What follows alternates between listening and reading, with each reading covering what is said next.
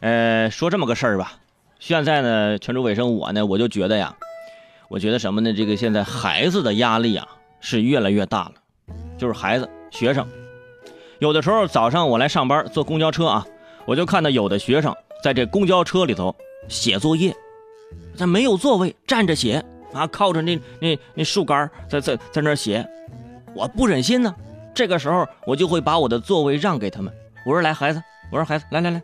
来来这写，来坐着写。我说孩子，现在作业这么多呀，一晚上都写不完呢。我说别太辛苦，别太累呀。啊，学生说，哼，不是，昨天晚上我是打王者荣耀了，没写。哦，这样啊。来来，你起，开，你把作业还我。来，起起起开，还我。哼，现在这小孩啊，每天都特别忙啊。我说去找我那小外甥去玩可是人家呢不是在上学，就是去上学的路上。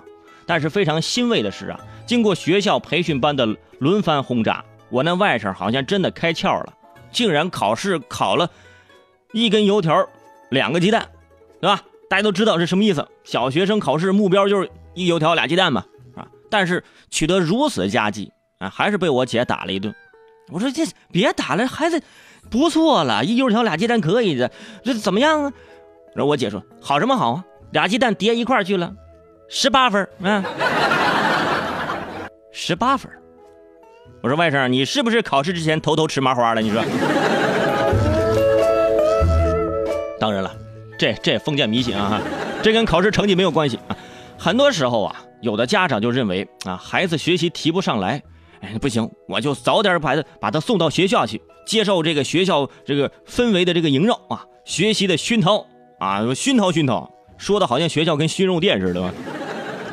现在啊，夏天已经到了，兰州有一个小学，于是开始推行这个夏令的时间管理啊，开校门和上课的时间呢，呃，顺次后延，为了防止出现老师和家长啊，这个家长呃这个监督的空档。早上、下午都禁止学生早到校，第一节课开始前十分钟才开学校大门，为啥呢？是不是啊？太阳当空照，花儿对我笑。哎，学校说别早到，是不是？这个规定呢，让我想起了小时候啊，哎，互相比谁谁到学校到的更早。为什么要比呢？因为谁到学校到的更早，哎，这个班里的钥匙啊，就让谁拿着。我说那个时候谁能拿班里的钥匙，这这光宗耀祖的一件事。到了教室，发现自己是第一个，哇！考试考不了第一，这个可以拿第一。而且那时候学课文，鲁迅先生刻在课桌上那个“早”字啊，那不不不行，我们必须也要早啊！每天早晨打着手电筒去上学。我。现在啊，除了兰州，很多小学都推出了类似的禁止孩子早到校的措施。呃，因为老师呢，呃，也不是全方位的守护神，而且一些现在一些家长认为啊，呃，教育就是你们学校的事儿，是吧？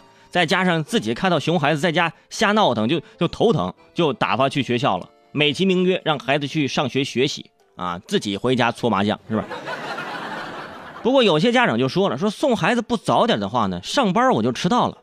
啊，就我我上班迟到了，后面就堵车了。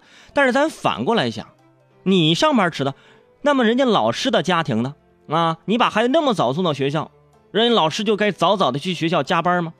对于小学生来说，尤其是对于是吧那个像我这种比较乖巧的学生来说，对不对？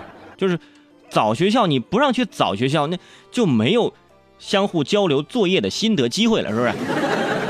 哎，大家明白是吧？哎，在家把作业好好写完啊！你也不要在在公交车上写啊，因为你没有机会抄作业了。嗯。